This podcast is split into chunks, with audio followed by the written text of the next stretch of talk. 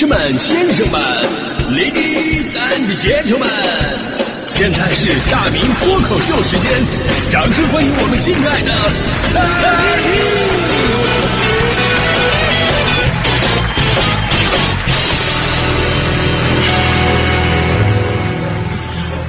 好，欢迎各位来到今天的大明脱口秀，我是大明。呃，先说个事儿啊，这疫情过去之后呢，现在演出市场啊，真的非常火爆。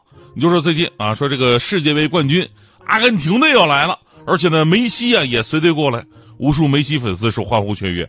昨天呢，咱们跟这儿还感慨呢，说哎呦这票太贵了啊，简直就是票价刺客，这能能买得起吗？但是你看那边依然是开售就没一扫而光，这时候我都汗颜。疫情期间，我还跟那我总感叹感叹的说：“哎呦，大家伙不容易，疫情影响了我们生活收入，花不起钱的啊！”现在来看，小丑竟只是我自己。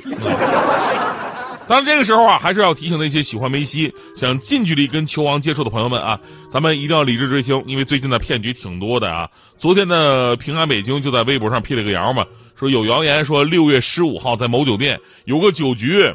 你要参加酒局的话呢，得花三十万，但是这三十万肯肯定不白花。你参加这个酒局的话呢，梅西会过来给你敬酒，梅西会跟给你敬酒。你想想这场面我都想好了，就梅西啊，这个跟你来敬酒，然后还特地压低了杯子，符合咱们中国的一个啊传统的一个文化。喝完吧，你跟梅西说的第一句话说养鱼呢？你觉得这种事可能发生吗？那这种事咱就别上当了啊！让我想起了当年俄罗斯世界杯啊，俄罗斯世界杯举行的如火如荼，然后有人突然就接到一条短信，上面写着：“你好，我是 C 罗，我现在在俄罗斯参加世界杯，和球队走散了，身无分文，不懂俄语，只能借手机找有缘人借一点路费回酒店。有缘人如果能借我五千块钱，我找到球队之后一定重谢，待我葡萄牙夺冠之后，我把大力神杯送给你。路费请打至某某银行卡号。”巴拉巴拉说：“我的中文名叫王富贵。”你看着很傻，但保不齐啊，这有的人追星追疯了，真有人信呢。咱们今天说的这个是追星的话题啊，呃，当然咱们得公正来说，追星啊本身并不是一种不好的行为，因为什么呢？因为说到追星，好像往往联系到的是一些什么不是很好的词汇啊，比方说什么脑残粉啊、私生饭呐、没正事儿啊、台上一群疯子，台下一群傻子呀，经常我爸当年教育我的词儿嘛，真的啊，就觉得追星的压力好大呀，一边你要接受。旁人的那种鄙视加上质疑的眼光，一边呢还得接受追星之间的那种内卷。我跟你说，追星之之间也是有内卷的啊。比如有人问，哎，你追谁呀？啊，你追五月天啊？不错不错。你追谁啊？啊追周杰伦？呃，有点老了这个。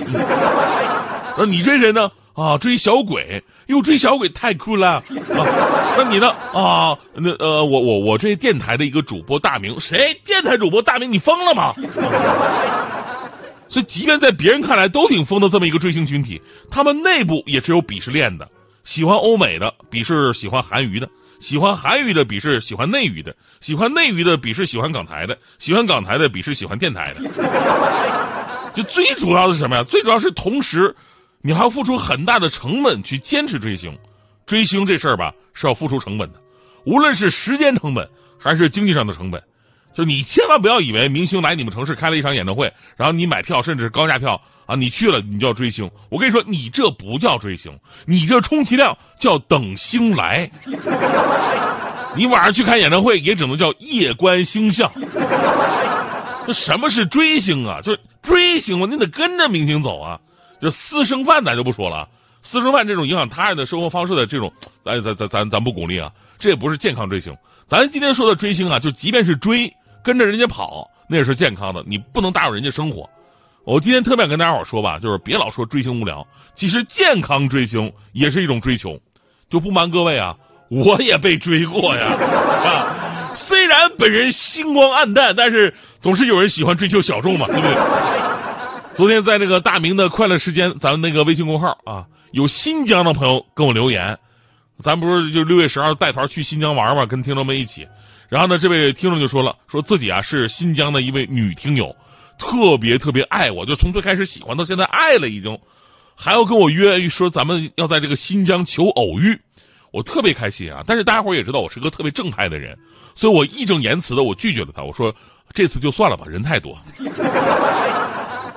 什么是渣男？渣男就是即便拒绝也会留下活口啊。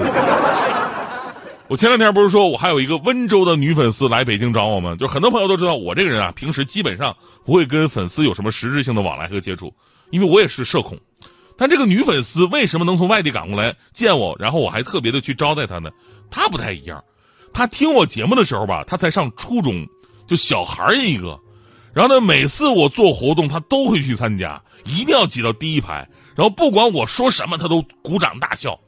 比方说，我说：“哎呀，各位来宾请就坐，我们的活动五分钟之后马上开始。”然后他哈哈哈哈啊鼓掌。那会儿吧，他又矮又胖啊，挺可爱的，我就记住了。当然，人家现在十几年过去了，人家大姑娘了啊，不一样了。现在再也不是又矮又胖了，现在是又高又壮。所以你们知道吗？就是我就我是看着他长大的，他呢也是看着我一点点变好的。所以呢，对我来说，他也是我的青春。有朋友说说，听你的描述。这个人莫不是是个傻子吧？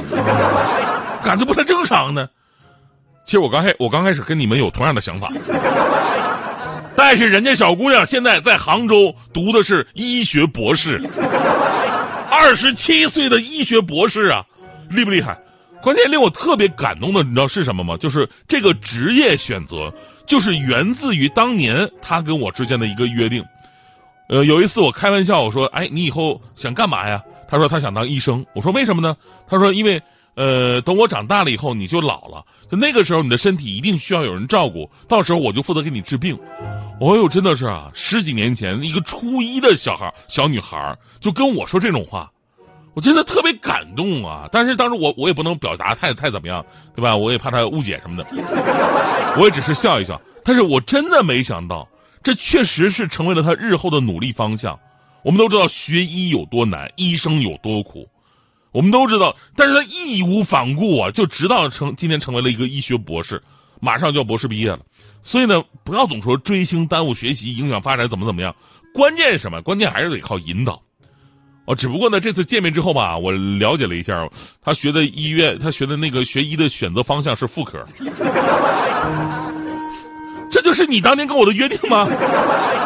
你是要靠这种手段来给我治病吗？你这不白瞎了我这个心脑血管疾病的好苗子了吗？这不是？